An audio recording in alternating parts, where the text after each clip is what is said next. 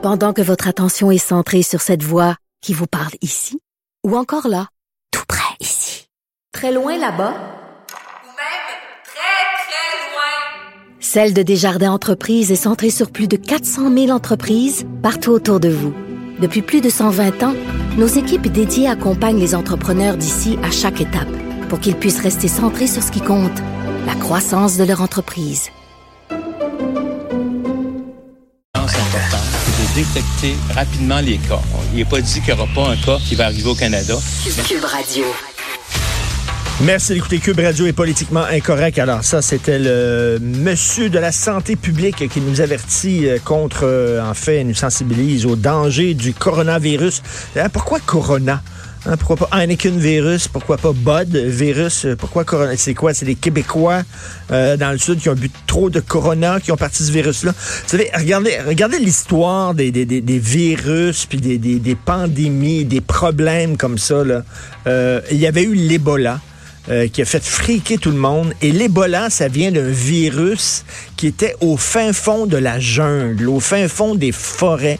L'homme avait pas de contact avec ce virus-là, mais avec la déforestation, hein, euh, entre autres en Amazonie, puis tout ça, donc on, on enlève des arbres, on se rapproche de ces virus-là. Et là, après ça, l'être humain a un contact avec un virus, et là, soudainement, paf, ça part une pandémie. Des fois, on dirait qu'on l'a cherché.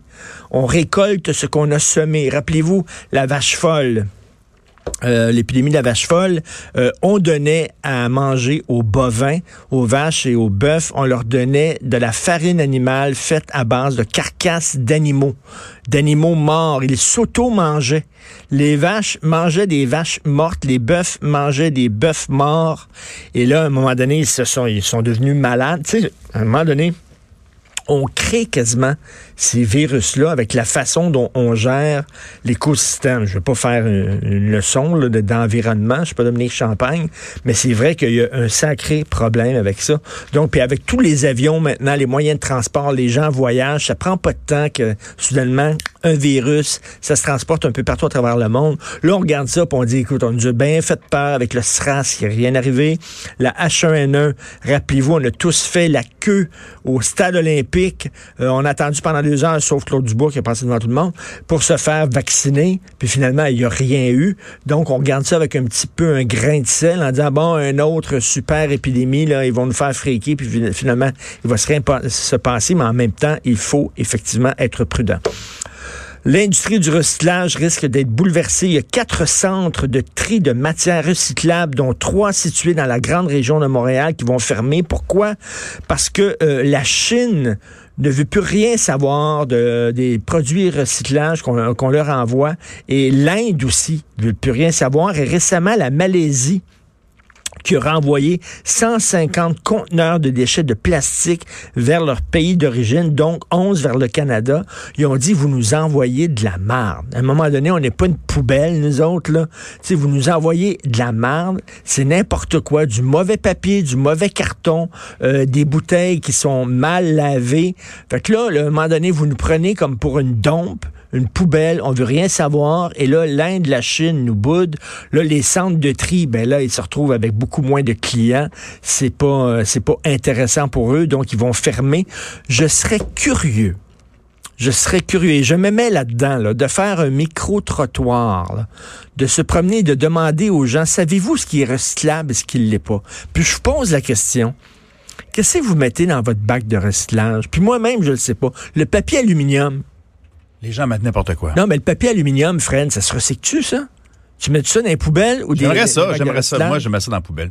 Dans la poubelle, papier aluminium, je sais pas. Ben, c'est plein de questions. Les... C'est pas le saran wrap? Saran wrap, c'est pas mal plastique. Ça, est-ce que ça se récupère? Est-ce que ça se fond? Poubelle. Je sais pas, dans, le, au début, au bac de recyclage, chez nous, c'était d'un côté le verre, d'un côté le carton. Là, c'était compliqué. Ben, ben, hein? Après ben ça, j'ai vu le camion arriver, puis ils mettent tout ça dans le même trou. Ben oui. Mais pourquoi qu'on se fait. Euh, hein? Ben, regarde, tu te une pizza. Ouais, ben là, la, attends, la boîte de pizza est souillée. Ouais, elle est pas bonne à recycler. tu peux pas mettre ça, les gens qui dans l'affaire de Faudrait que tu fasses sécher ton carton. Ben oui. Puis il faut que tu laves tes affaires. Moi, mettons un pot de yogourt, tu manges le yogourt, il reste du yogourt dans le fond. Les gens prennent ça, puis ça dans le bac de recyclage. Ça, ça sera pas pris. Il faut que vous laviez. là, tu dépenses de l'eau à ce moment-là. Ben oui. Ben oui, bon. Ben oui, mais il faut que tu laves. Il faut que tu laves tes, tes, tes, tes pots de yoga comme faut. Moi, je fais ça. C'est niaiseux, c'est vrai qu'on gaspille de l'eau de l'énergie. Puis après ça, tu mets ça. Les gens, tu non, mange le go, ça dans le recyclage. C'est n'importe quoi. Déculpabiliser, c'est ça le mot. Ce serait le fun de faire avec une caméra cachée, aller chez les gens, puis voir qu'est-ce qu'ils mettent dans le recyclage et dans la poubelle. Les gens savent pas. Ils n'ont aucune espèce d'idée. Les centres de tri, là, c'est là, là, tu vois les gens avec les gants, là. Mais oui. Tu t'installes là, puis tu vois ce qui sort. Tu vois ce qui rentre, là, puis tu vois ce qui sort au bout, potentiellement recyclable, là. Il n'y a pas grand-chose. Il n'y a pas grand-chose. Ils prennent une affaire, ça c'est sale, on ne prend pas. Ça c'est sale. Il y a le verre, donné, peut-être des bouteilles de vin là, que la SAQ va reprendre, au moins. Puis même, ça a l'air, c'est, les, les, gens sacent la, bouteille dans, dans, le bac de recyclage, elle se casse en mille morceaux. Euh, Regarde, elle est partie, on la voit plus. Euh, euh, là, justement, la Chine puis l'Inde disent au Canada, vous nous envoyez n'importe quoi. c'est vraiment, c'est, de la merde, on n'est pas une dompe. Ils veulent avoir juste des ordinateurs. En voilà les, les, métaux rares dans les ordinateurs. mais ils veulent du plastique tout beau, shiny. Là, on les payait là, pour qu'ils reçoivent nos vidanges. Là. Maintenant, on s'est tanné, puis eux aussi. Fait que, euh, qu'est-ce qu'on fait? On, on dompe ça dans l'océan en plein milieu, euh, puis on coule ça, puis après ça, on va aller faire de la plongée sous-marine. Puis là, t'as beau le recycler, puis là, t'es là, tu sors avec ton petit bac de recyclage, tu sais. Ça, ça, ça ferait une belle caricature, tu sais. Je dessine pas, moi, mais le gars qui sort de chez eux avec son petit bac de recyclage, puis derrière, t'as une grosse usine avec des grosses cheminées qui envoient la bouteille. la des avions, des jets qui passent. Des jets, c'est ça. Puis toi, tu sors avec ton petit recyclage en disant, c'est quoi, quoi t'as beau, as beau recycler, mais vas-tu vraiment faire une différence? Vraiment, vas-tu faire une différence parce que tu as lavé ta boîte de carton de pizza? Le fait sécher, puis tu l'as gratté. Moi, un matin, j'ai sorti mes vidanges. Ouais. En avais-tu beaucoup? Trois sacs. Him, monsieur. T'as mis ça devant la maison? Je sais pas. Y en a-tu des vidanges? Hein? Qu'est-ce que tu veux? Faut bien que les vidangeurs mangent eux autres aussi. Les voisins années 70, l'original. On reprend Les voisins, la pièce géniale de Claude Meunier. Je vais y retourner samedi avec mon fils parce que je veux que mon fils voit ce chef-d'œuvre où les gens parlent et ne se disent strictement rien. C'est la pièce la plus angoissante, la plus anxiogène que... Et, écoute, à un moment donné, j'étais avec ma avec ma mère au, McDo, OK? Puis là, elle a rencontré une, dame qui, qui, qui, vit dans la même résidence qu'elle. Puis là, euh, Hey, t'es au McDo? Oui, je suis au McDo. J'aime ça, le McDo. Mais tu viens du monde? Ah oui. Hein? Ben oui, je viens de temps en temps. Puis quand j'ai envie d'un McDo, ben je vais au McDo. Ah oui. Moi aussi. Puis là, j'étais là, OK, là, là, attends, je vais prendre des notes. C'est la prochaine pièce de Claude Meunier, là. Et il y a des gens comme ça ben, C'est du temps libre. Les gens s'observent, les gens euh, alimentent une discussion complètement vide. Et les voisins, c'est que ça. Ce n'est que on ça. Parle, on parle de, de, tailler une haie, on parle de ouais, euh, le nombre de sacs que tu sors aujourd'hui dans tes vidanges. C'est les voisins qui invitent les autres voisins à manger chez eux. Puis effectivement, ça se termine par les diapositives. À, l'époque, on avait ça. Je ne sais pas comment s'ils l'ont adapté aujourd'hui parce qu'il n'y a plus personne qui fait des, des shows de diapos. Là. Montrer tes diapos de voyage, puis tout ça. Puis à un moment donné, il y a la phrase C'est-tu bon de la mayonnaise? Ça goûte rien. On peut pas dire ce que ça goûte. On peut pas dire ce que, ça goûte. dire ce que ça goûte. C'est hein? bon de la mayonnaise. On peut pas dire ce que ça goûte. Et là, t'écoutes, t'écoutes, tu ris, mais en même temps, c'est angoissant. Le vide, le vide de ces gens-là, de ces personnages-là, qui ont rien à dire, qui veulent communiquer les uns avec les autres, qui sont pas capables de se parler. Un moment donné, la discussion entre son père et son fils, là, c'est vraiment extrêmement angoissant. Donc, je vais voir ça samedi. J'ai bien hâte de voir ça. Vous écoutez Politiquement Incorrect. Alors, nous allons parler d'économie avec Michel Gérard, journaliste économique à la section argent du Journal de Montréal, Journal de Québec. Michel, la question que tout le monde se pose en économie, est-ce que François Legault va remettre de l'argent dans Bombardier?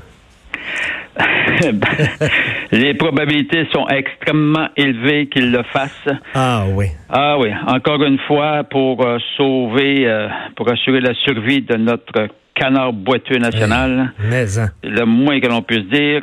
Euh, bon, on le sait, en tout cas, là, c'est, c'est confirmé qu'il y a eu des demandes d'aide, non seulement de, de, de bombardiers, d'après ce qu'on peut comprendre, mais également de la part de Airbus. Donc, on, il serait appelé à investir dans Airbus davantage euh, que le 1,3 milliard que le gouvernement Couillard avait injecté dans la C-Series. Et puis la même, puis évidemment, il serait appelé également à venir au secours financier euh, de, de, Bombardier qui tire le job par la queue euh, par euh, les temps qui courent, on le sait. Alors, oui, la grande question, c'est que s'il le fait, alors, moi, je pense qu'il faut quand même exiger des, des, des conditions. C'est pas n'importe quelle condition. Comme entre autres, s'il remet de l'argent, des centaines de millions euh, parce que c'est à peu près ça qu'il devrait faire. Là. Euh, dans Bombardier, ben, j'espère qu'il va se négocier un bloc d'action euh, de l'ensemble de la compagnie et non pas, comprends-tu, comme le, gouvernement Couillard le fait, à savoir obtenir juste une c'est-à-dire un, pourcentage d'un programme X, Y, Z de, de, Bombardier. Alors, euh, ce qui veut dire à ce moment-là, quand tu détiens des actions de la compagnie, ben, si la compagnie se redresse, ben, tu vas en profiter euh, euh, comme les, les, principaux, comme les actionnaires de, de Bombardier. Hmm. Concernant Airbus, bon, regarde, écoute, je lisais l'entrevue qu'il a accordée à Sylvain Larocque, même il comprend pas trop ce que, ce que Airbus veut. non, non, mais tu sais, quand ton premier ministre qui te fait solliciter, qui, est sollicité pour investir davantage, ne comprend pas lui-même ce que ben veut. on s'entend-tu qu'on a, imagine-toi le genre de, le genre d'investissement qu'on va faire, là. Euh, si le dossier est nébuleux. Mais, mais tu sens, tu sens, tu sens qu'il se sent obligé d'investir. Je ben, comprends, ben, il, y a, tellement d'emplois euh, en jeu. mais la grande question reste toujours la même c'est bien beau de subventionner, mais là, à un moment donné, tu dis, euh, écoute, on va on va-tu en profiter? Ben c'est ça. Puis à un moment donné, tu sais, dire, euh, on va tout le temps, tout le temps, tout le temps les aider. S'ils sont pas capables de marcher eux, autres mêmes, il faut toujours les prendre par la main. Euh, tu sais, il y a quelque ben chose qui marche pas là. D'autant, non mais regarde, là, c'est parce qu'ils sont pas fous les hauts dirigeants de Airbus. Ils ont obtenu, comprends-tu, gratuitement 50% le contrôle de ben l'entreprise. Fait que là, ils, écoute, ils ont, ils ont, gros bout du bâton. Ils se disent, hey, eux autres, là, à, Québec, là, au Québec, là, c'est des beaux poissons. On, ben va en profiter. Ben oui, ils on va en profiter au maximum. Ben oui, ils vont remettre de l'argent. Faites-toi-en pas. Ben, on les connaît. C'était qu'un non, on a l'air vraiment le dindon de la face, comme on dit. Écoute, tu m'as envoyé tes sujets, euh, euh, Michel, un peu plus tôt dans la journée. Et là, qui fait le joint entre le gambling et le pote? Bon, on n'arrête pas le progrès, euh, Richard, n'est-ce pas? Ben oui, c'est que là, c'est Francis Alain qui nous annonce ça aujourd'hui. Dans le journal, la présidente du conseil d'administration, rien de moins, de l'Auto-Québec, Hélène F. Fortin. Bon, on découvre, il a découvert qu'elle était administratrice d'une société de potes, Neptune Solutions Bien-être. Ah oui. Bon, là, tu vois qu'on. Moi, là, j'ai. dit que j'en arrache avec ce genre. Hmm ce, genre de décision. Je, je comprends pas, moi, des. Tu sais, elle gagne quand même un très bon salaire, là, tu sais, ben quand tu es président de, de l'Auto-Québec. Puis, je comprends pas que tu as besoin d'une coupe de pièces de plus pour arrondir tes fins de mois. puis, puis, pas avec n'importe quoi, avec une société dans le pot. Remarque, c'est parce qu'on sait quand même, tu sais, que le pot, on va s'entendre que c'est quand même euh, controversé. En plus de ça, il faut savoir que le gouvernement du Québec est lui-même distributeur en chef du pot au Québec. Or, j'ai de la misère à saisir comment ces gens-là ne, font, ne voient pas de problème d'éthique ou de ci ou de ça. Euh, en tout cas, ça, ça, ça, me fascine de voir mmh, ça. Mmh. Euh, les autres se euh, disent c'est légal, on y va full pin, let's go, on n'a pas de problème. Euh, même chose avec mais des fois. C'est des valeurs, moi, que mmh. j'interroge toujours chez ces gens qui gagnent fort bien, fort bien leur vie. Ben non, c'est jamais assez. Bon, écoute, on va arrondir notre fin de mois avec en étant administrateur d'une société de potes. Bon, ben, ben voilà. c'est légal, elle fait rien d'illégal, mais. Ah, non, absolument pas. Puis, puis tu sais, tu comprends-tu, euh, le gouvernement, lui, il voit pas de problème, il n'y a pas de conflit d'intérêt. Ben non. Ben, ben oui, ben non, ben non. Puis écoute, qu'est-ce qu'attend le gouvernement, justement, pour nommer un remplaçant à Michael Sebia? Ça fait longtemps qu'on attend, là. Ben oui, on attend. Je je sais pas. Je pense que ben c'est sûr. euh, on, on, voit le portrait là. Il, il y a de- le, le- comité lui recommande tel ou tel nom. Euh, on pense entre autres euh, au vice-président Makita, qui semble-t-il serait l'homme recommandé pour euh, pour, remplacer euh, Michael Sebia à la tête de la caisse de dépôt. Euh, puis euh, il y en a un autre VP là, dont on mentionne le nom, Charles Lemont. Euh, mais euh, aussi, on sait que, entre autres, Fitzgibbon, monsieur le, le ministre de l'économie, lui, euh, il pencherait, semble-t-il, vers euh, plutôt André Bourbonnais, un ancien PDG euh, d'investissement PSP, là, bon, un, un financier, un financier de New York maintenant. Là. Or, euh, ça fait qu'on on, on sent qu'il y a beaucoup d'hésitations sur, sur le choix, mais regarde, là, ça s'en vient, là, il faut, il, il faut qu'il le fasse. Là. Ben oui. On est à quelques jours du départ de, de Michael Sebia. Bon, en tout cas, bref, on suit le dossier. Ben oui, alors, caisse de dépôt, Michael Sebia. D'ailleurs, Michael Sebia qui devait aller à Davos, puis finalement, à la dernière minute, il a décidé de pas y aller, si j'ai bien compris. Écoute, ben Michael Sebia, là, je pense qu'il joue euh, low profile euh, de, de ce temps-ci. Bon, il Hmm. dit qu'il est occupé. J'en doute pas qu'il soit occupé, soit dit en passant. Euh, quand il dirige la caisse, il est toujours occupé. Là. Euh, mais, mais, ouais, ouais, non, mais écoute, c'est, je, pense qu'il joue low profile. Peut-être aussi, j'ai hâte de fait. voir les résultats. Hein? Merci. Non, non, mais Oui, l'inconnu, c'est quels seront les résultats. Merci beaucoup, Michel. On te continue à te lire dans le Journal Montréal, Journal de Québec. Merci. Bye. Bonne journée. Cube Radio. Salut Richard. Salut. On revient ce matin sur ce drame au lac Saint-Jean. On le rappelle, donc, euh, neuf motoneigistes, un guide, huit euh, touristes français qui étaient partis euh, en randonnée. Euh, Trois s'en sont tirés. Le guide est mort. Et là, on recherche toujours cinq personnes. Ben, C'est ce ça, matin. on en sait un peu plus aujourd'hui et on se disait hier, Mm. ben, c'était probablement un guide inexpérimenté. Comment ça, se fait qu'il- s'est Ah aventuré euh, dans cet endroit-là, qui est connu dans la région comme étant extrêmement dangereux? Mais là, on apprend aujourd'hui que non, c'est un guide avec 20 ans d'expérience. Donc, on ne sait pas trop trop. Est-ce qu'il allait à la rescousse d'un touriste français qui, lui, avait décidé de sortir de la piste balisée? On ne sait pas trop. On va en savoir au cours des, prochains jours. Donc, on ne peut pas vraiment se, prononcer sur ce qui s'est passé dans ce cas-ci, mais on peut se poser des questions en général. Est-ce que les guides sont suffisamment formés? Tu sais, tu es un touriste français. T'arrives ici, euh, ça te tente de faire de la motoneige parce qu'on sait les Français ce qu'ils veulent, c'est le traîneau à chien, voir des autochtones, puis faire de la motoneige. Tu sais, c'est les grands espaces, ils trippent là-dessus. Donc, bon, ils voient un guide. Le gars, on dirait que n'importe qui peut s'improviser guide. là. Je peux m'acheter, moi, deux, trois motoneiges. En disant, ouais, ouais, moi, être un guide. là. Vous voulez voir des Amérindiens? Pff, moi, dire à mon beau-frère de s'habiller en Amérindien. Tiens, regarde, en voilà un. Puis, tu sais, je, je, je sais pas, là, vous voulez manger euh, du castor, tu lui donnes du ballonné. Ils le savent pas, ils ont aucune idée. Tu sais, même nous, quand on va à l'étranger, des fois, on s'en remet à des gens en espérant que ce sont des guides certifiés. Donc, est-ce faudrait une certification pour les guides, un cours de base pour les gens qui font de la motoneige? Parce que souvent, on leur donne la motoneige. Regarde, ça, c'est le frein, ça, c'est l'accélérateur, boum, boum, cinq C'est minutes. ça. Et c'est toute une machine. Elles sont puissantes, les motoneiges. C'est un engin extrêmement puissant. C'est pas facile. C'est pas un petit scooter. C'est pas, euh, c'est pas un, un 10 vitesses. C'est très difficile. Donc, il y a ces questions-là à se poser. Mais, mais, Jean-François, et on peut pas passer une loi contre l'imprudence. Il va toujours avoir des gens qui sont imprudents, des gens qui font du ski puis qui décident de faire du ski hors piste. Et là, c'est écrit, il y a des panneaux partout à vos risques et périls. Quand tu fais de la motoneige, il y a des sentiers balisés. Là, qu'est-ce qui s'est passé? Peut-être qu'il était désorienté, qu'on dit, parce qu'il y avait une Ouais. tempête, il savait pas où il était, etc. Mais tu sais, il y a souvent des gens, des casse-coups. Regarde le nombre de décès qu'il y a par année de gens qui se font prendre en photo sur le bord des falaises.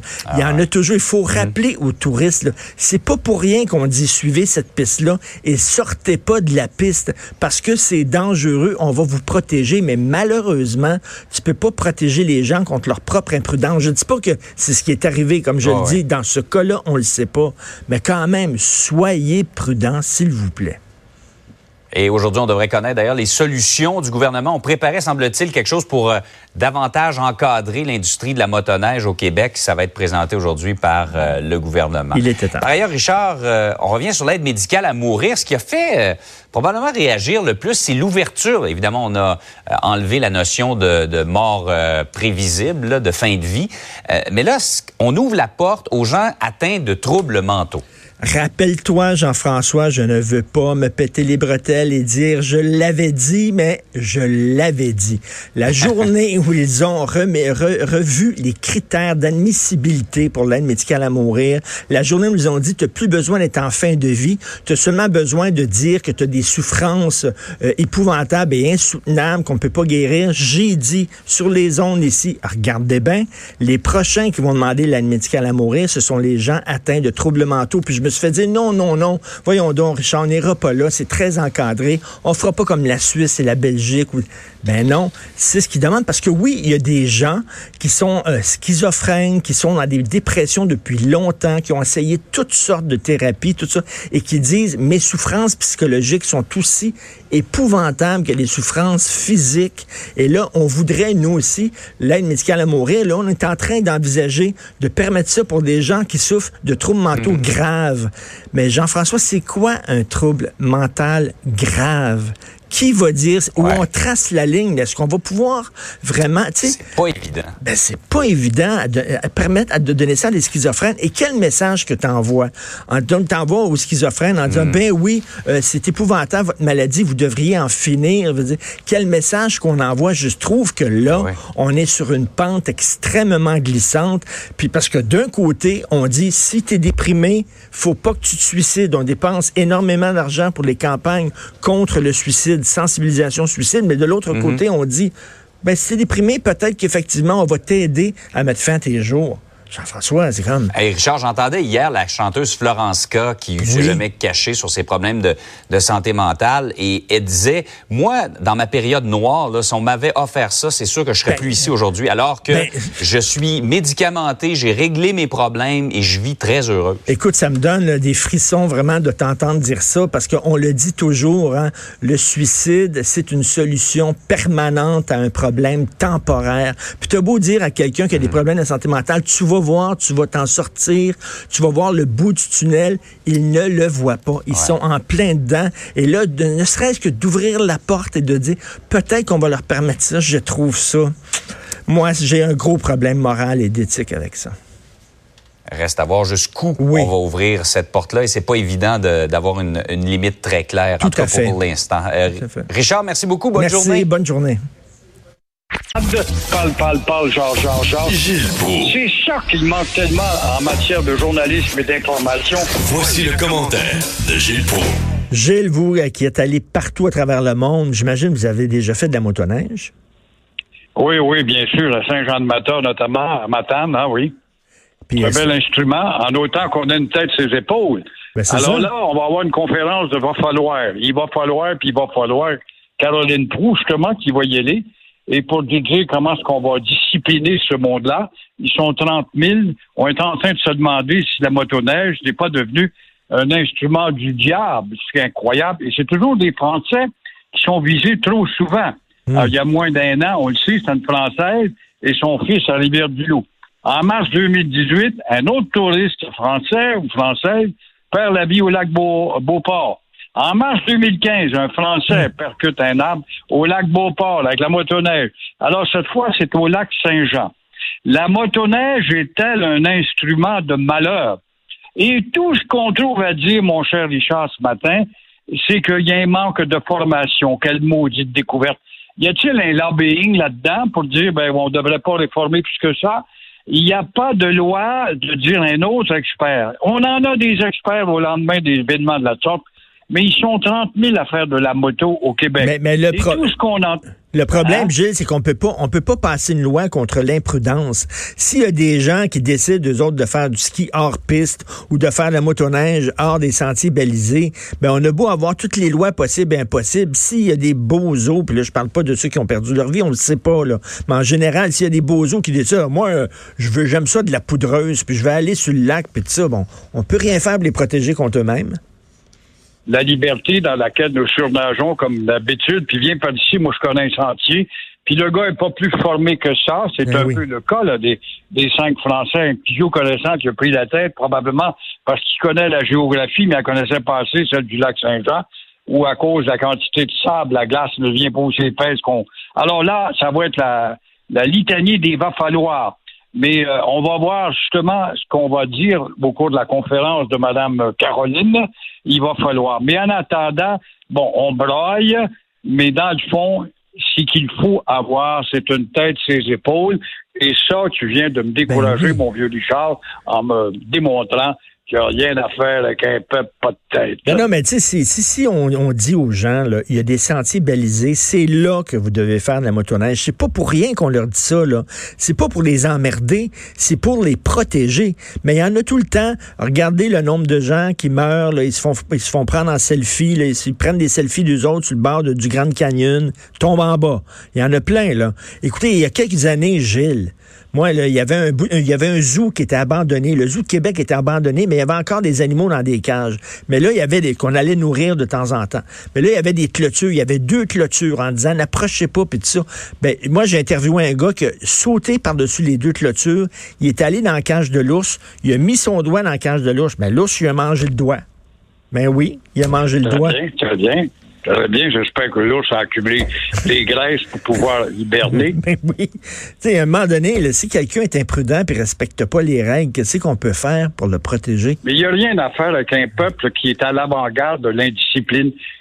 Tu me donnes un exemple, là, justement. Les graffiteurs. Comment est-ce que les graffiteurs peuvent grimper à la hauteur de 12 étages, se faire des mots niaiseries euh, de genre de illisible, et jamais se casser la gueule, celui-là. Moi, j'ai assez hâte de voir qu'il y en a deux, trois qui sont tombés en bas, puis le câble... Par rapport à ça, la police qui avait ordre du Mercader et autant de elle, la ricaneuse, de rien faire, ben résultat, il y a des villes qui ont nettoyé. Tu iras dans Dallas pour voir s'il y a encore des... Va dans d'autres villes, j'arrive de Londres, mais il y a beaucoup moins de, de, de... La mode est passée, quoi. Mais ici, avec les va falloir et j'ai les touristes québécois qui veulent faire du hiking, mettons, dans des pays hyper dangereux, qui vont au Burkina Faso ou au Pakistan, puis après ça, ils se font prendre en otage, puis tout ça.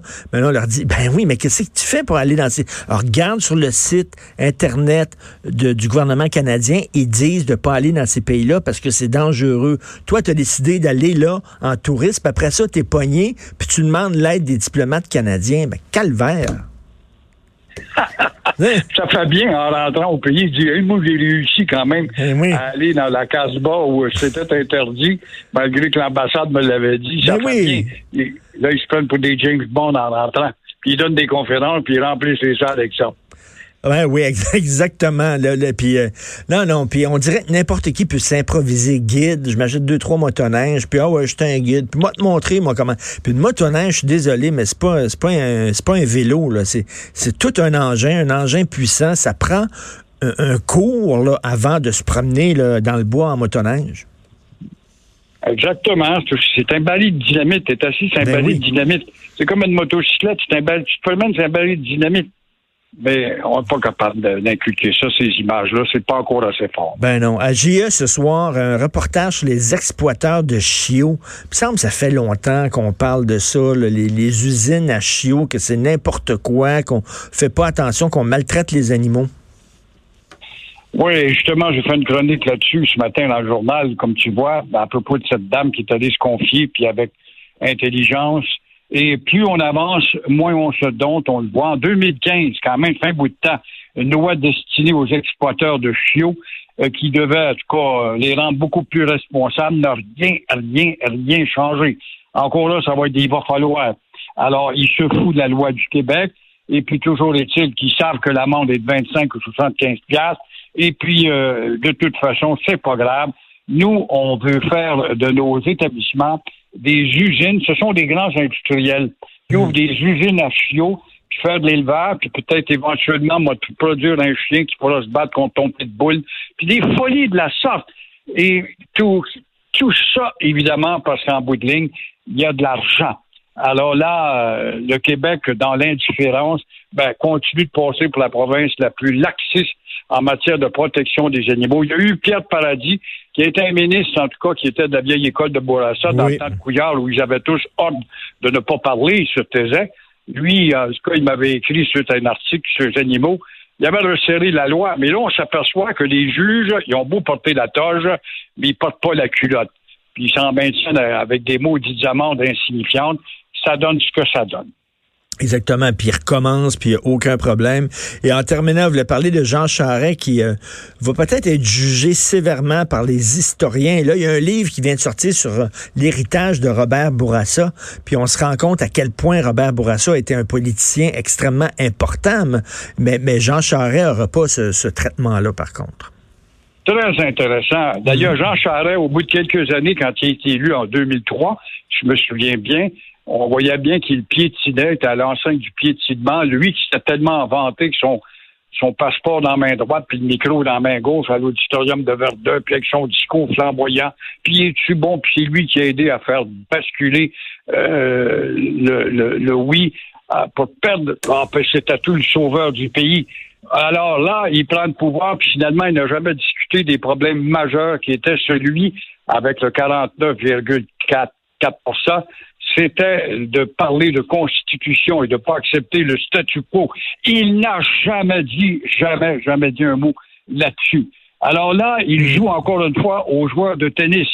Euh, il a envoyé la balle dans, en tout cas, dans le clan de la police. Bon, on veut bien croire que la l'UPAC, la police, a besoin d'être examinée. On voit avec leurs équipements super sophistiqués que ça avance pas.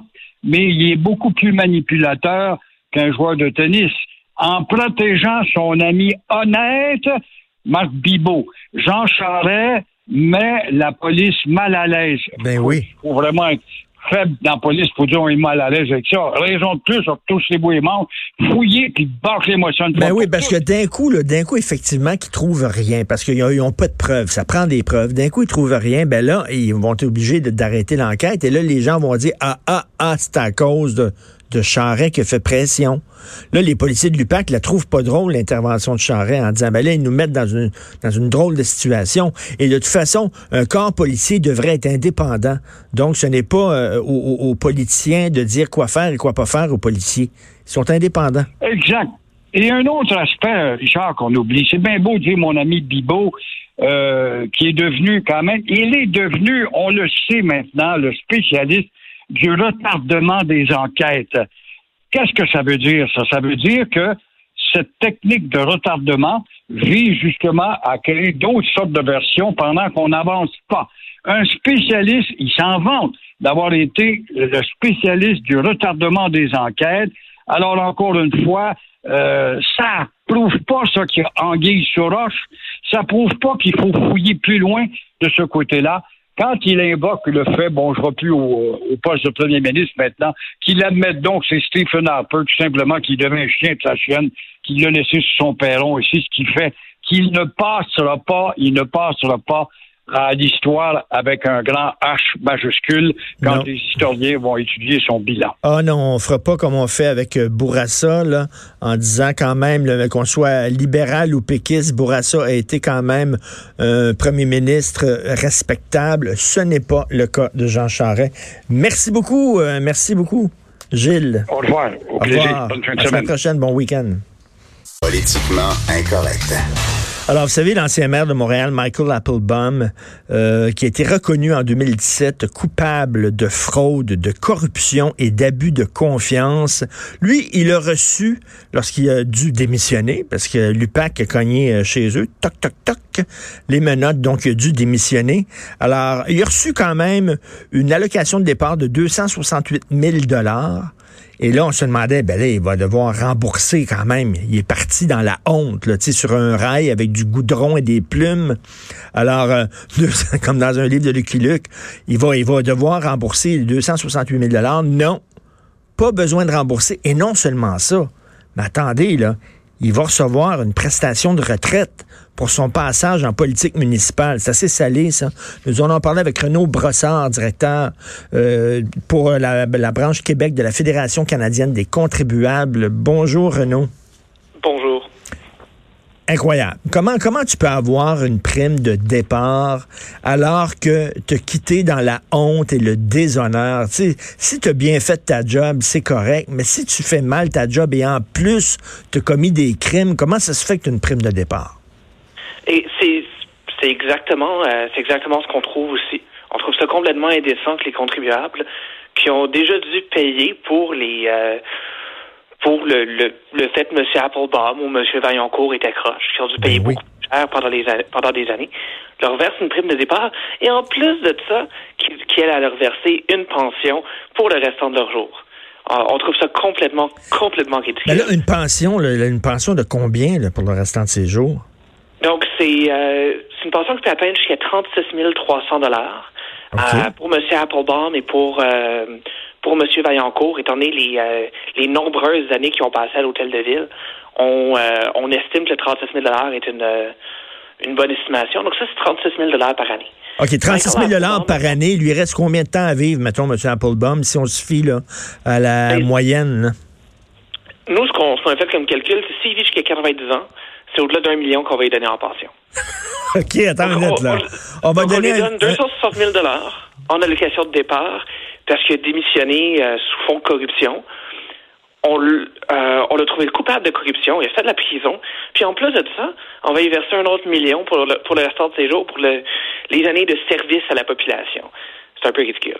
Ben, écoute, toutes ces histoires-là, lui, il était maire, bon, euh, Vaillancourt aussi était maire, donc c'est le service public. Mais tu sais, même dans le privé, là, Renaud, je, suis comprends que vous autres vous intéressez euh, à l'argent qu'on dépense dans le service public, c'est sous l'angle des contribuables. Mais tu sais, souvent on voit ça dans le privé, des, des mauvais administrateurs qui ont sacré leur entreprise à terre, qui ont pris des, des mauvaises décisions, et là, qui ont des parachutes dorés, qui s'en vont euh, avec des gros bonnies. C'était le cas, entre autres, euh, le gars de la caisse de dépôt à l'époque, qui nous a fait perdre 40 milliards de dollars. C'est pas rien, ça, c'est l'économie hmm. des Québécois. Il nous a fait perdre 40 milliards de dollars par des mauvais placements, puis il est parti, lui, avec une prime de départ, puis avec une pension, puis tout ça. Tu regardes ça, tu te dis, coudon. Ben, c'est exactement ça. Je vous dirais, la, la différence. Dans le privé, ben, c'est l'argent des actionnaires qui vont perdre.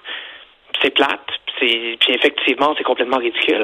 Mais dans le public, c'est l'argent de tous les Québécois. C'est l'argent de tout le monde, comme vous et mm. moi, qui va aller là-dedans. Euh, et c'est pour ça qu'on trouve ça encore, encore pire quand c'est dans le secteur public. Ben, c'est ben votre argent, c'est mon, c'est mon argent, c'est l'argent de tous vos auditeurs qui va aller pour payer une pension à des gens qui ont encore une fois, qui a été reconnu coupable de corruption. Ben c'est ça. Si les actionnaires d'une entreprise décident, eux autres, de mettre une clause en disant, quoi que tu fasses, même si tu fais un job de cochon, même si tu pars dans le déshonneur, on va te donner, euh, on va te donner une prime de séparation, c'est leur affaire. C'est une entreprise privée, c'est leur argent. Ils ont pris cette décision-là. Mais là, c'est l'argent du public. Là, il va avoir un million de dollars s'il vit jusqu'à 90 ans. Là. Il aura, on lui aura donné un million 268 000 dollars. Et comment ça se fait qu'il n'y a pas à rembourser les 268 000 Renaud? Euh, écoutez, c'est une décision de la Cour, euh, étant donné que, euh, selon ce que j'en comprends du moins, étant donné que les, la loi est faite pour que si c'est une offense pour laquelle il peut avoir plus de deux ans de prison, qu'il ait, qu'il ait à rembourser ces sommes-là. Malheureusement, étant donné, ben, étant donné qu'il y a eu moins de deux ans de prison, son, son offense n'est, ne, ne se qualifie pas pour ce plus de pour ce plus de deux ans-là. Donc, il peut garder la somme. Déjà, ça, on trouve ça un peu ridicule. Mais entre les deux, entre les 268 000 qui a déjà été dépensé, puis le million qu'on s'en vient pour dépenser, je trouve le plus gros problème, c'est peut-être le million. Ben oui, ben oui. Mais le plus gros, c'est le million. Ben oui. Alors là, la Fédération canadienne des contribuables, vous avez mis en ligne une pétition. Oui, exact. Euh, sur notre site web contribuable.ca, c'est contribuable avec un S pour demander au gouvernement, euh, au gouvernement Legault de changer la loi pour que dorénavant, un policier qui a été reconnu coupable de crimes, euh, ben, de corruption en fait, ne puisse plus toucher une pension aux frais des contribuables. Et ce tant au niveau provincial qu'au niveau municipal. Et là, vous avez l'appui de Danielle Pilette, euh, qui est une experte en gouvernance, qui est professeure à l'Université du Québec à Montréal, qui a dit on voit mal comment le gouvernement pourrait s'objecter à cette proposition. Ben, c'est pas mal ce qu'on pense aussi. Écoutez, c'est le gros bon sens. Euh, je pense pas qu'il y a beaucoup de gens au Québec qui se disent, vous savez, les, élus, les élus corrompus ont besoin d'avoir plus d'argent, plus d'argent des contribuables. Euh, jusqu'à date, j'ai rencontré personne qui se disait ça. Donc, on a, on a bon espoir que cette pétition ben oui, parce que comme, comme tu dis, René, euh, Renault, là, euh, euh, par, par, leur, par, leur crime qu'ils ont commis, on a payé cher, tu sais, on a payé cher, plus cher des travaux, parce que eux autres s'en mettaient plein les poches, donc mettaient ça sur les coûts des travaux. Donc, les coûts des, les coûts des travaux ont explosé, on a payé ça, et là, on paye en plus une prime de séparation, puis on paye en plus une prestation de, de, de retraite, coudon, un chausson aux pommes avec ça. Là, déjà que les contribuables sont, pris à la gorge. Mais, exact. Euh, c'est pour, ça, on, se dit c'est une, une proposition qui fait bien du sens. On aurait la misère à voir un gouvernement s'opposer à ça. Hein, c'est le genre de proposition qui est, euh, c'est une bonne politique publique, puis ça fait gagner des votes. Ben oui, tout à C'est ce que les gouvernements cherchent généralement? Alors, euh, ben, allez sur le site, prenez votre moteur de recherche, allez sur le site de la Fédération canadienne des contribuables, section Québec, et euh, signez cette pétition-là parce qu'il faut que ça change.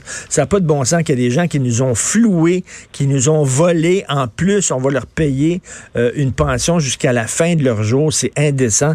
Merci beaucoup, Renaud Brassard. Merci. Merci. Merci. Puis rappelez-vous Michael Applebaum, là. Quel génie, quel champion, quel vainqueur. Le gars, il avait des squelettes dans son placard. Le gars, il était corrompu à l'os. Et là, quand euh, Gérald Tremblay a quitté, plutôt que d'être dans son coin et de dire je ne dis rien, je ne fais rien, je suis discret, je longe les murs. L'autre, il dit non, non, non, je veux être maire à sa place. Et là, le premier discours qu'il fait, fait sous les projecteurs, moi, je vais lutter contre la corruption et pour une meilleure transparence pour le bien des Montréalais. Fait que là, les journalistes ont dit, ah ouais? Tu vas lutter contre la corruption, toi? Bon, on va aller voir. On va aller voir, toi, si t'es aussi propre que tu le dis. Ben, effectivement, est arrivé ce qui est arrivé. Lupac a cogné à sa porte. Quel bozo! Plutôt qu'être dans son coin tranquille, lui est allé voir, il a vu le spot, puis il dit, je vais me mettre au centre du spot, puis tout ça. Quel méchant bozo vous écoutez politiquement incorrect. Gilles Le où, quand, comment, qui, pourquoi ne s'applique pas sa ricanade? Parle, parle, parle, genre, genre, genre. Gilles C'est ça qu'il manque tellement en matière de journalisme et d'information. Voici le commentaire de Gilles Proulx. Gilles, vous euh, qui êtes allé partout à travers le monde, j'imagine que vous avez déjà fait de la motoneige? Oui, oui, bien sûr. À Saint-Jean-de-Mata, notamment, à Matane, hein, oui. Puis, un bel instrument, en autant qu'on a une tête sur ses épaules. Ben, Alors là, on va avoir une conférence de va falloir. Il va falloir, puis il va falloir. Caroline Proux, justement, qui va y aller. Et Alors, comme vous savez, le Parti libéral a demandé à l'UPAC de conclure l'enquête mâchurée. C'est assez spécial parce que l'UPAC, euh, c'est un corps policier, ça doit être indépendant. Est-ce qu'un parti politique peut dire à un corps policier quoi faire, quoi pas faire? Un citoyen peut dire, écoutez, arrêtez, là, je suis en enquête depuis 4 ans, 5 ans, 6 ans, là, je suis tanné.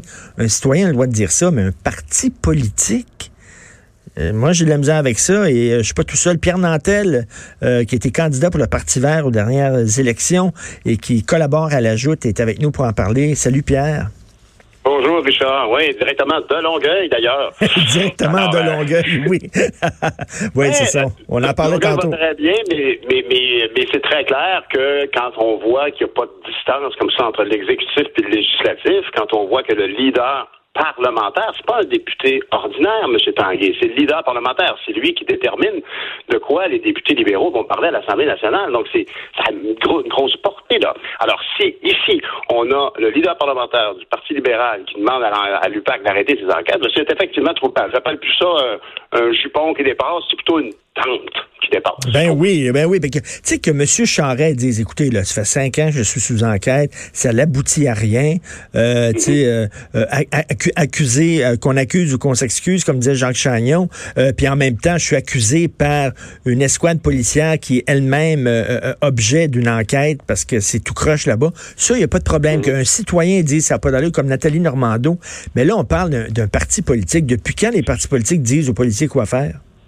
Ben, exactement. Puis là, euh, vous avez parlé de, de, Nathalie Normando. Ben, c'est effectivement un problématique pour moi. Moi, c'est maintenu immédiatement en tête en me disant, en voyant ce qui se passait hier, si j'étais Mme Normando, profondément, je serais contrarié de voir à quel point, tout d'un coup, là, le Parti libéral s'est rangé dans le Boys Club derrière le président, derrière Charles Charret, alors qu'elle, personne ne va absoluer, ses péchés. Là. Il n'y a, mm. personne qui va donner le Dieu sans confession. Mais est-ce qu'elle a eu droit à une, manifestation de solidarité de meilleur goût, peut-être, idéalement, que celle-là? C'est pas le cas. Eh, mais c'est vrai, mais tu as tellement raison, parce qu'elle a dit, hein, regardons ça, tout le parti maintenant défend Jean Charest. Mais où c'est qui était ce parti-là quand moi ils m'ont jeté devant les roues de l'autobus? Ben voilà, je pense que c'est ça le, terme juste, c'est que c'est ça, on l'a mis devant l'autobus. Clairement ici, on a, on s'est dit, oh ben tiens, elle, elle va prendre le poids. je veux dire, et, et, et, et quand même, Mme Normando était tout de même vice-première ministre, de la même manière qu'on trouve ça, que beaucoup de gens se grattent la tête en disant, hum, notre vice-première ministre a trempé dans des affaires qui ont l'air un peu louches, mais on peut pas savoir, on attend le résultat de l'UPAC. Mais c'est la même façon, clairement, le Parti libéral a fait porter ça. Ils l'ont laissé isolé. Moi, ça m'a beaucoup irrité de voir ça hier, à quel point on est encore dans une culture de boys club. Moi, j'ai eu la hmm. chance de faire de la politique fédérale pendant huit ans. On a essayé de changer des choses. Ici, clairement, on a, on a une vieille manière de faire de la politique. Ça me rappelle Mme Beauchamp du temps de la grève étudiante. S'il y a quelqu'un qui a porté ça, c'est bien elle. Alors ah que M. Charest... Euh, ben oui. mais Jean Charest, là, ça pose la question, là, à quel point c'est difficile euh, de, d'accuser des gens qui sont à ce niveau-là. Parce que Jean Charest, c'est un homme très intelligent, c'est un homme très habile, c'est un fin renard. si jamais, là, il était de mèche avec Marc Bibot, si jamais il trempait euh, dans ses combines, il est pas fou il a rien laissé de décrit. Euh, il, a, mis, comme un buffer entre lui et Bibo en disant tu fais ce que tu as à faire, tu m'en parles pas, moi je le sais pas. Donc, arriver à prouver que Jean Charest le savait, ça va être très difficile, sinon impossible. Mais, puis, je pense que malheureusement, tu as raison, Charles, mais ici aussi, il faut se rappeler à quel point dans euh, le Parti libéral du Québec, je pense vraiment que Jean Charest fait objet de figure, euh, c'est un dieu. Euh, parce que pour une, on parle souvent, hein, quand on parle d'élection, de, de, parti politique, on parle souvent des machines. Puis la machine libérale du Parti libéral du Québec est très connue. Puis cette machine-là, ben, c'est une ambition, c'est quelque chose, c'est comme quelqu'un qui aime avoir, je sais pas moi, des station wagons avec du bois à ses côtés. les libéraux, ils veulent gagner. Hein, les libéraux, c'est des gens de pouvoir. Puis ils veulent gagner. Puis donc, d'avoir un pilote, un Michael Schumacher, qui faisait gagner mm. de façon assurée comme ça, ben, ils l'ont défié un petit peu. La réalité, c'est que M. Charret a toujours été un campaigner incroyable, qui se rappelait du nom du chien mort de la matante de la fille qui était devant lui. C'est incroyable. Alors, cette, machine de course de campagne électorale, bien évidemment, a suscité beaucoup, beaucoup de regrets quand ça s'est terminé. Puis encore aujourd'hui, dans les assemblées du Parti libéral, on le voit tout de suite. Quand M. Charest, puis comme tu le dis, fin renard et habile, eh euh, Dieu sait qu'il est capable de, dire ce qu'il faut à une foule, puis de faire un, un, discours, fleuve sans note. Puis on dirait, on, dirait que les libéraux, pour eux autres, toutes les crosses là, concernant le financement de leur parti, c'est un petit détail. Ils n'ont pas l'air d'avoir honte de ça. Ben, c'est ça, c'est comme. Euh, ben, c'est comme ça. C'est pas grave. Mais moi, ça me déçoit tellement. Moi, moi, personnellement, en tout cas, je suis heureux de voir que M. Charest ne se présentera pas euh, à la chefferie du Parti conservateur pour deux raisons. La première, c'est que on peut pas banaliser les soupçons. on parle de soupçons, mais on ne peut pas les banaliser. Puis je pense que tu as bien raison de dire que euh, on, peut quand même pas nier le fait qu'ils étaient très proches. Et, et s'ils le savaient pas, il n'en est peut-être pas coupable, mais il est coupable de ne pas le savoir. Il était coupable ben de ne pas être au courant. Je veux dire, quand tu es chef de parti, tu dois assumer certaines choses. Est-ce que c'est une, est-ce que c'est une défense? Je ne le savais pas. C'est ce que ce que disait Gérald Tremblay quand il était maire à Montréal. Je ne le savais pas, mais c'est pas une défense. Ben, exactement. Je veux dire, c'est toi le chef. Je veux dire, c'est toi le chef du parti. Tu dois être au courant et, bénir euh, les différentes approches. Fait que ça, je, suis, je suis heureux de, de, de, voir qu'en bout de ligne, ce, ce constat-là va être partagé. Mais je suis aussi euh, très curieux de voir comment le Parti conservateur du Canada va s'en sortir aujourd'hui, parce que Jean Charest est évidemment la, la, la réponse classique, qui, tant qu'à moi, en tout cas, est, fort peu excitante en termes de, là, je vais excuser l'anglicisme, en termes de policy, en termes de, de politique au pluriel, façon de gouverner, vision d'une société, alors que c'était juste une garantie d'efficacité pour un combat électoral euh, pour challenger M. Trudeau. Là, aujourd'hui, il se retrouve à chercher un chef qui va être capable de parler aux Québécois. Puis là, ben, bienvenue dans le vrai monde. Hein? Les Québécois sont pas comme les autres Canadiens, n'ont pas la même vision des choses. Alors, s'ils ont un chef qui s'exprime plus ou moins bien en français, mhm. ben, ils vont devoir pas glorifier, mais renforcer le rôle d'un lieutenant ou d'une lieutenante.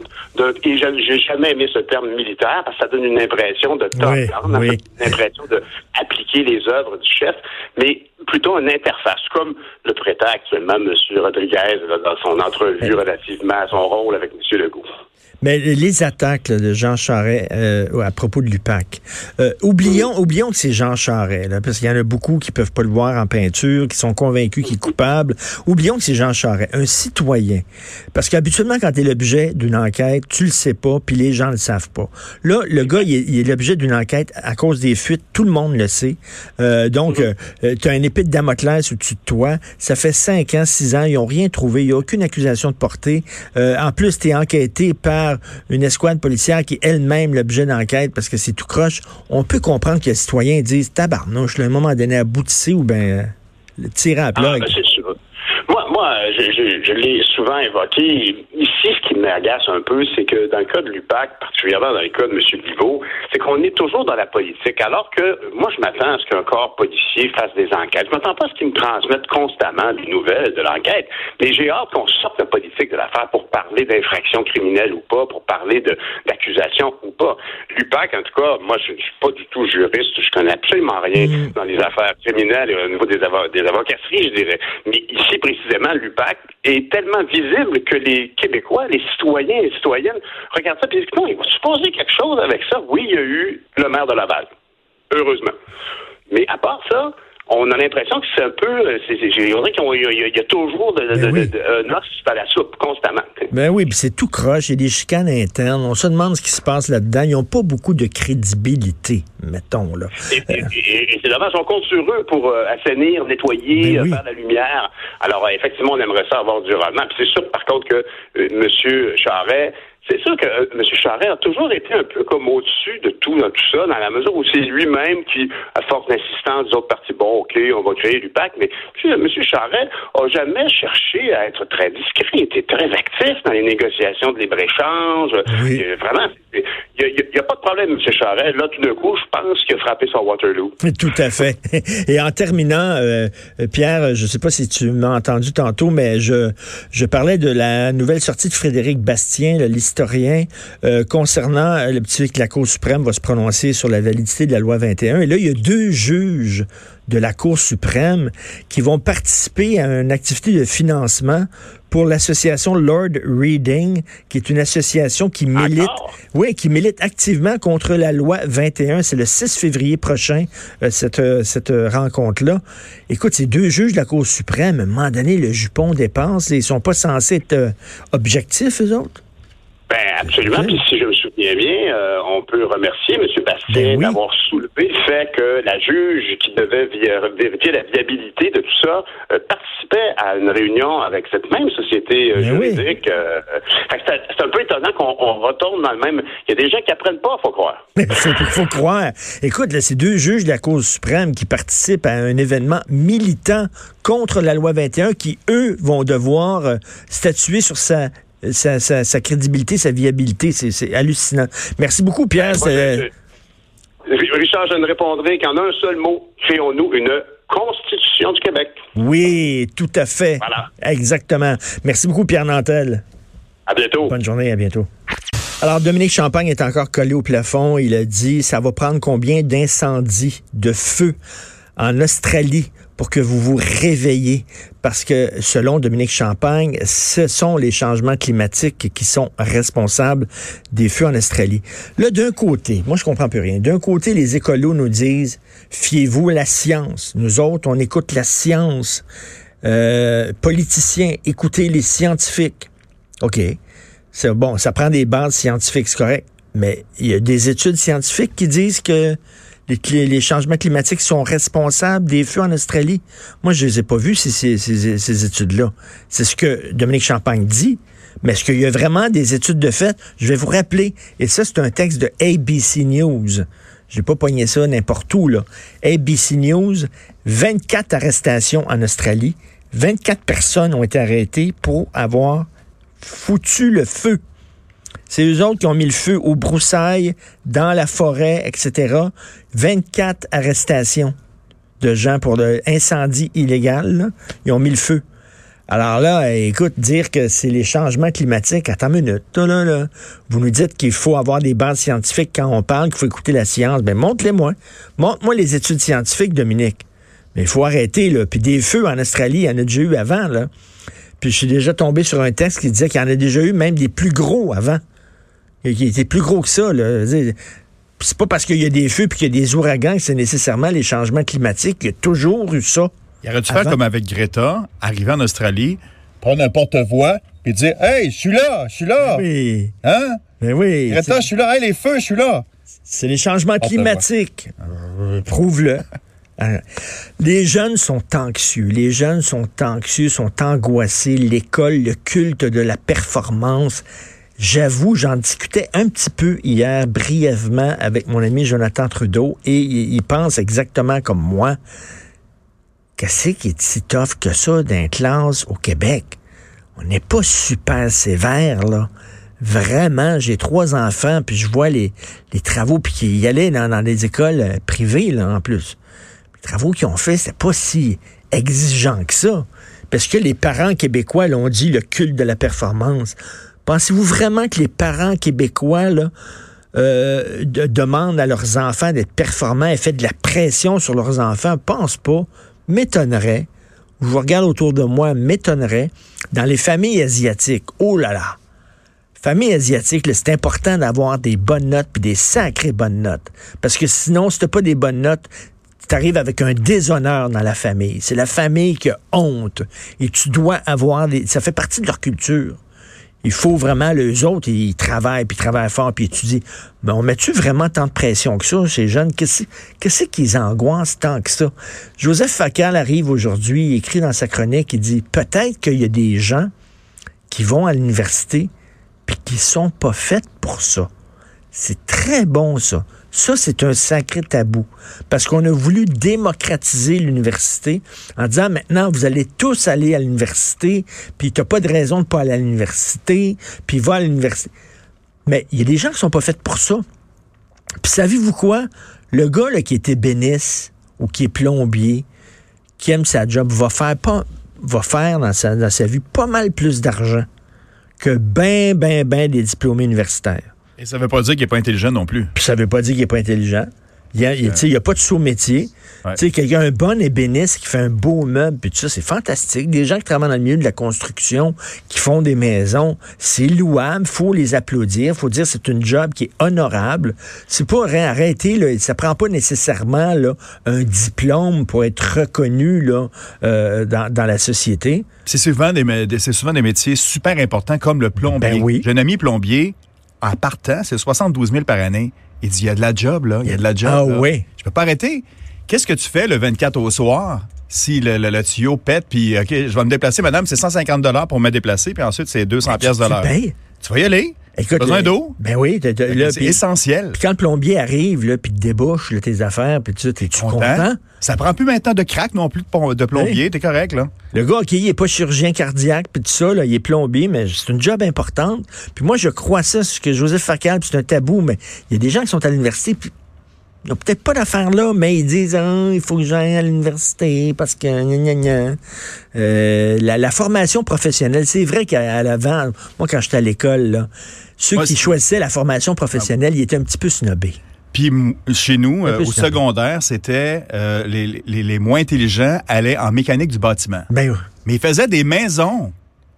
J'étais presque jaloux parce que j'aime ça, faire des, des ben constructions, des maisons. Il est en secondaire 4, puis il était comme, ah, lui, vu qu'il est moins, moins bon dans ses notes, là, on va lui mettre un marteau dans ses ben mains, il va faire des maisons. Et soudeur. Il y avait des cours, nous autres, là, à Polyvalente Monseigneur Richard, je suis allé, là, il y avait des cours de soudure, là, ceux qui prenaient là, euh, euh, justement formation professionnelle. Moi, j'en ai pris des cours de soudure. C'était complètement nul. Mais un soudeur, un bon soudeur, c'est important. Essentiel. Soudure euh, hein? sous-marine, présentement, c'est en demande à l'international. Tu vas faire des voyages, tu es payé super cher. Ces gens-là sont à l'université, puis ils n'ont pas d'affaires là, puis ils sont complètement angoissés puis anxieux. Donc, euh, c'est vrai. Et je veux vous lire une autre affaire. Frédéric Bastien, que vous connaissez, qui est historien, Alors là, il a publié un texte sur sa page Facebook. Il menace de plainte deux juges de la Cour suprême, parce que vous le savez que la loi 21 euh, est rendue devant la Cour suprême. La Cour suprême va se prononcer sur la validité de la loi 21, OK? Connaissez-vous le groupe Lord Reading?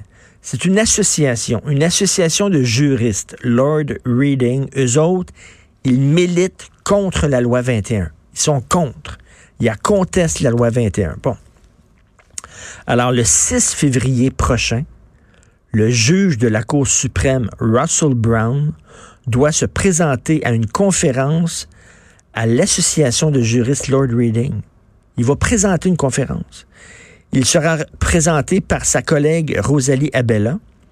Cet événement est payant et permet à l'Association Lord Reading de se financer. OK, le dîner avec les deux juges est sponsorisé par la firme d'avocats IMK. Cette firme représente le Conseil national des Canadiens musulmans et l'Association canadienne des libertés civiles qui conteste la loi 21. Comment deux juges de la Cour suprême peuvent, dans un tel contexte, aider au financement d'une association comme Lord Reading et prétendre être neutres et impartiaux dans les décisions qu'ils auront à prendre. Et là, Frédéric Bastien écrit, le mouvement laïque québécois il intervient aussi en cause supérieure pour défendre la loi 21. Viendrait-il un seul instant à l'esprit des juges Russell et Abella d'accepter de donner une conférence organisée par le mouvement laïque dans le but de l'aider à se financer? Comme dit l'adage, poser la question, c'est y répondre. Ils participeraient pas, ces deux juges-là, de la Cour suprême, à une conférence de financement du mouvement laïque. Ben non, il dirait, ben non, voyons donc. Mouvement laïque, ils sont pour la loi 21. Ben Christy, ils participent à un événement de financement pour Lord Reading, qui est une des principales associations qui luttent contre la loi 21.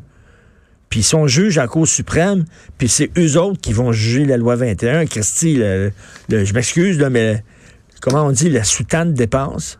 Ça n'a pas de maudit bon sens. Ces gens-là sont juges et partis. Il dit, euh, là, Frédéric Bastien, je demande aux deux juges de la Cour suprême d'annuler leur participation à l'événement du 6 février. S'ils ne le font pas, je porterai plainte au Conseil de la magistrature pour dénoncer leur implication dans un organisme partisan qui est incompatible avec leur devoir de réserve et d'impartialité qu'exigent les fonctions qu'ils occupent. À un moment ils sont pas gênés, eux autres. Hein, les gens qui sont contre la loi 21, ils s'en colissent, comme on dit en bon québécois on s'en fout, on est juge, on va participer devant, devant tout le monde à des événements euh, militants. Puis après ça, on va aller juger supposément de façon objective la loi 21. Puis on n'a pas honte de ça. On s'en défend pas. Incroyable. Et euh, aujourd'hui, j'écris sur le texte délirant de François Cardinal qu'il a publié hier, l'éditorialiste en chef de la presse. Parce que vous savez que cette, euh, cette opération d'immersion des policiers de Longueuil, on leur a fait rencontrer un imam euh, radical qui est pour la lapidation des femmes adultères, qui est pour le fait qu'on coupe les mains aux voleurs, qui est pour le fait que les jeunes filles de 5 ans soient voilées, euh, etc. on les a fait, on, a fait rencontrer 30 policiers, on a fait rencontrer cet imam-là en disant regardez, c'est ça la, c'est ça la culture musulmane. Vous devez, vous devez vous ouvrir. Et là, il y a des chroniqueurs du Journal de Montréal, euh, Denise Bombardier, euh, Sophie, ma femme, euh, Mathieu Boccoté, moi, moi. On a dit, ben ça n'a pas de bon sens. C'est bien beau s'ouvrir, mais on peut pas s'ouvrir aux homophobes. On peut pas s'ouvrir aux misogynes. Il y a une limite à l'ouverture. Alors là, François Cardinal dit, les méchants chroniqueurs du Journal de Montréal. Hein? Ils associent l'ouverture à un crime. Comment ça qu'ils veulent pas s'ouvrir? Hey, le gars, c'est un imam radical. On a fait visiter aux policiers une école coranique où les jeunes filles de 5 ans sont voilées. Puis il faudrait regarder ça avec un gros sourire. À un moment donné, jusqu'où on s'ouvre? C'est bien beau, là, on s'ouvre, on s'ouvre, on s'ouvre. Mais on va s'écarteler à force de s'ouvrir comme ça. Et ce serait le fun aussi que ces gens-là, qui ont l'air à se foutre totalement des valeurs québécoises, s'ouvre à nos valeurs. Et d'ailleurs, Jamila Benhabib, sur sa page Facebook, dit ce qui se passe à Longueuil est un cirque. C'est hallucinant. Et elle dit, le pire, c'est que la presse veut formater la police à cette mentalité, oubliant que l'une des libertés fondamentales pour chacune et chacun est la sécurité. En tout cas, elle dit, elle dit qu'est-ce qui se passe à la presse, c'est délirant. Euh, euh, écoutez, je vais lire ça. Avec ce reportage de la presse qui n'est rien d'autre qu'une forme de publicité offerte à l'une des pires mosquées du Québec, dont l'imam est bien connu pour avoir défendu l'application de la charia, on voit bien à quel point l'anéantissement de la pensée critique est en marche. Dans ces conditions, il n'y a plus de journalisme que des bénis oui-oui. Donc, elle dit que c'est un cirque, ce qui se passe à Longueuil, qui doit être dénoncé. Un cirque. Le cirque de la police de Longueuil. Mais il faut rien dire parce que la presse va dire qu'on est fermé, xénophobe et intolérant. Vous écoutez politiquement incorrect. Alors, Mark Ward a déposé son appel pour renverser la décision de la Cour d'appel du Québec qui a jugé que l'humoriste était allé trop loin avec ses blagues à l'égard de Jérémy Gabriel. Donc, il, interpelle en fait la Cour suprême. Ça va se ramasser à la Cour la plus importante au pays.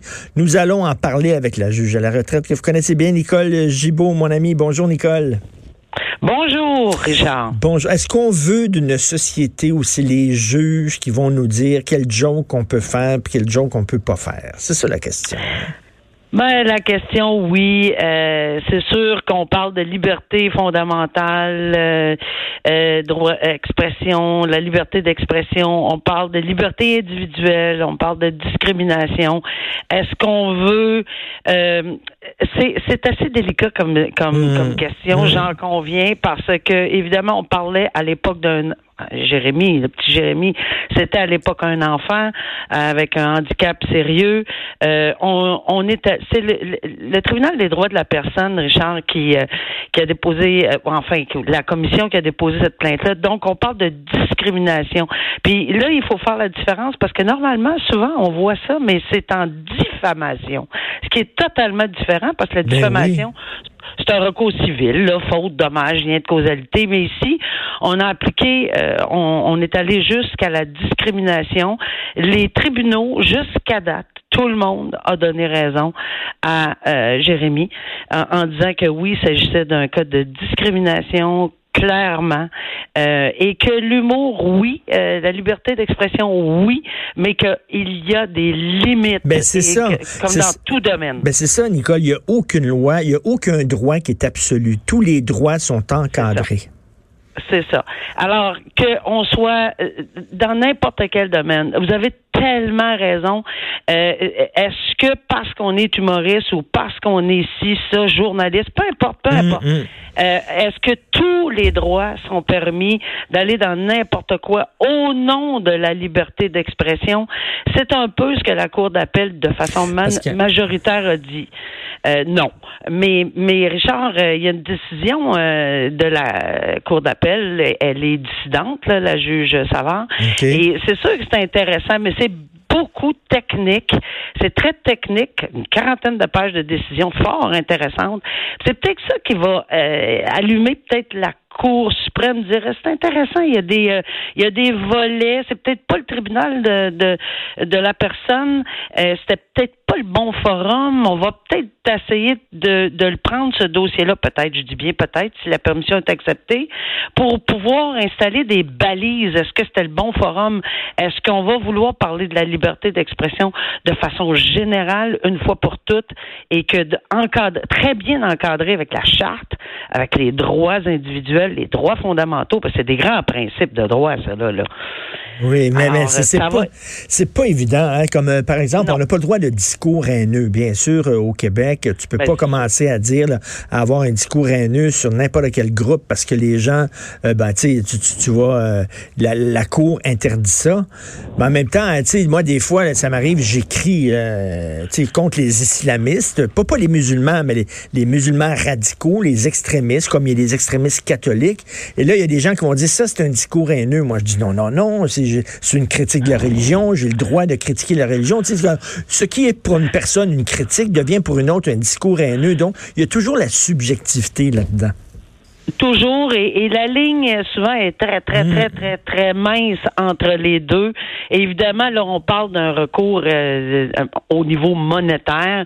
Alors, on parle pas de, de, de, de c'est pas du criminel, c'est pas du pénal. Il y a pas, y a pas, de, y a pas d'emprisonnement, il y a pas rien. Là. C'est, c'est, un recours euh, en, en, argent, mais il y a quand même un principe en arrière de ça. Je pense que ça serait pour 5 dollars. Euh, on, on, semble vouloir aller pour le principe tout le monde. J'ai l'impression que ce que je lis comme commentaire de, de, de Mike Ward ou de Jérémy Gabriel, c'est que ils veulent y aller pour le principe. Là, euh, mm, mm. euh, ça peut ça peut aller loin les principes. Ça peut coûter pas mal plus cher que les montants qui vont être condamnés ben étaient condamnés. Mais ça, euh, c'est intéressant ce que, ce que vous avez dit, Nicole, concernant la, la différence entre diffamation et discrimination. Diffamation, c'est que tu, tu entaches la, la, la, la réputation d'une personne. Tu t'en prends à la réputation d'une personne. Mais là, ça, c'est au civil, comme vous l'avez dit. Mais là, c'est discrimination. C'est-à-dire que il a discriminé contre un groupe, c'est-à-dire les handicapés. C'est pas la même chose. Et non, pas du tout. Puis c'est les deux. Puis il y avait aussi la question qu'il était mineur. Euh, alors, on a pris en considération, la Cour d'appel a pris en considération, puis même le Tribunal des droits de la personne a pris en considération le fait qu'il était mineur, qu'il avait un, handicap sérieux euh, et que les propos tenus euh, de Mike Ward dépassaient le camp de la liberté d'expression. Puis c'est là qu'était la limite, selon la majorité de la Cour d'appel, et que là, on vraiment on abaissait et que euh, pour, pour, un enfant, entre autres, là, parce que, mhm. entre guillemets, il était enfant à l'époque, c'est d'aller trop loin, c'est discriminer cette, euh, au niveau de la maladie, au niveau du fait qu'il s'agissait d'un enfant. Alors, même s'il était dans le public, parce que je sais qu'il y a des commentaires à l'effet, ben oui, mais c'est lui qui est allé dans le public, ben oui. il s'est exposé, puis etc.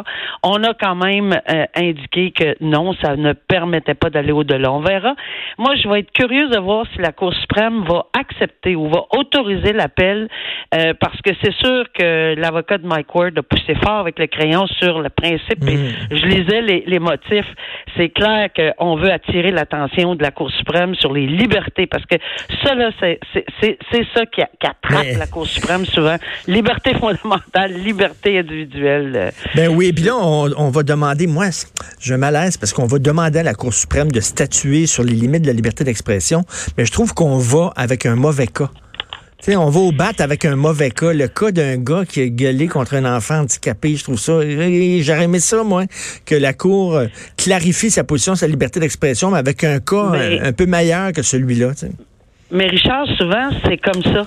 Souvent, c'est, c'est, c'est oui, on va en parler parce qu'il va, s'il accepte, et on dit si avec un grand S, si on accepte de l'entendre, c'est sûr qu'on va discuter du cas particulier. Mais souvent, dans des, ben pas souvent, mais c'est ce qu'ils vont faire, puis je, on le souhaite tous, s'ils prennent ce dossier-là, c'est qu'ils vont élargir beaucoup. Alors, ça sera pas juste dans le cas de Mike Ward, à moins que la Cour en vienne à la conclusion que ce n'est que ce cas-là qu'on va étudier. Mais mhm. normalement, les principes qui ont été euh, évoqués dans les motifs d'appel ne touchent pas juste euh, Jérémy Gabriel. C'est ça, donc, donc ça va avoir cette décision-là va, va, être une décision importante parce que ça va avoir un impact après ça. Moi, je pense que oui, si on prend l'appel euh, de, à la Cour suprême, c'est possiblement parce qu'on veut. Tu sais, souvent, on, voit ça dans les décisions de la Cour suprême. On émet des principes, là, si on me permet l'expression anglaise, at large, mmh, pour mmh. encadrer bien, que ça soit dans n'importe quel domaine, pour bien encadrer, pour pas qu'à toutes les semaines, on ait des demandes d'autorisation de cas par cas, par cas, par cas, parce qu'ils ont d'autres choses à faire, la Cour suprême, ben honnêtement.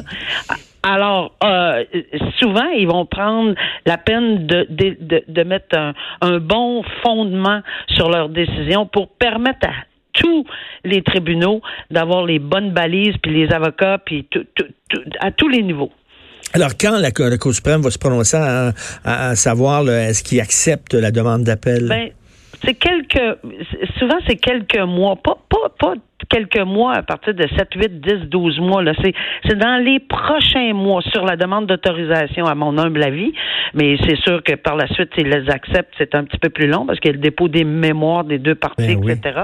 Mais euh, je dirais que dans quelques mois, là, peut-être d'ici avant l'été, on devrait avoir une réponse d'autorisation. C'est oui, euh, ben là, évidemment, on, on va de l'avant.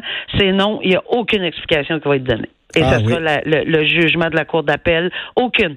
C'est comme ça la Cour suprême. Aucune explication sera donnée. Ça veut dire que ce qui, ça veut dire qu'ils reconnaissent que les principes qui ont été établis dans les le jugement euh, de la Cour d'appel, si c'est le cas, euh, mm. c'est ce qui va prévaloir comme droit, en tout cas dans, dans, dans les circonstances. Mm, merci beaucoup pour ces éclaircissements, Nicole. Merci. Merci. Salut, bonne journée. Alors, la juge à la retraite, Nicole Gibault. Martino, le seul qui peut tourner à droite sur la rouge à Montréal. Politiquement incorrect. Mais c'est politiquement correct.